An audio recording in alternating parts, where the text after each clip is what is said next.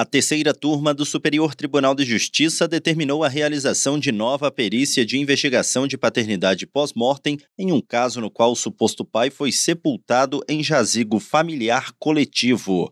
O laudo da perícia havia afastado a paternidade, mas indicou que as partes poderiam ser avô e neto ou irmãos entre si.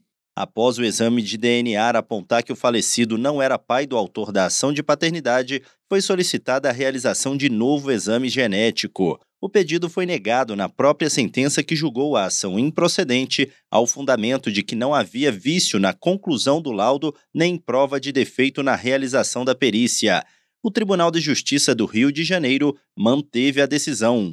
No STJ, o colegiado da terceira turma deu provimento ao recurso para anular a sentença e determinar nova perícia nos restos mortais do suposto pai. O colegiado considerou plausível a tese de que os restos mortais do suposto pai podem ter se misturado com os dos seus familiares, gerando dúvidas a respeito do resultado da prova pericial.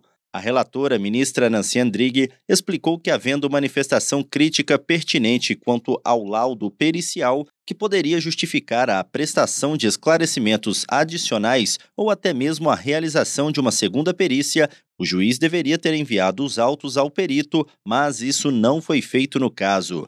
Segundo a relatora, não havia mera discordância ou simples irresignação com o resultado do exame de DNA, mas sim o apontamento de um erro grave na colheita da prova, o que representava motivo suficiente para que se desse regular prosseguimento à atividade instrutória.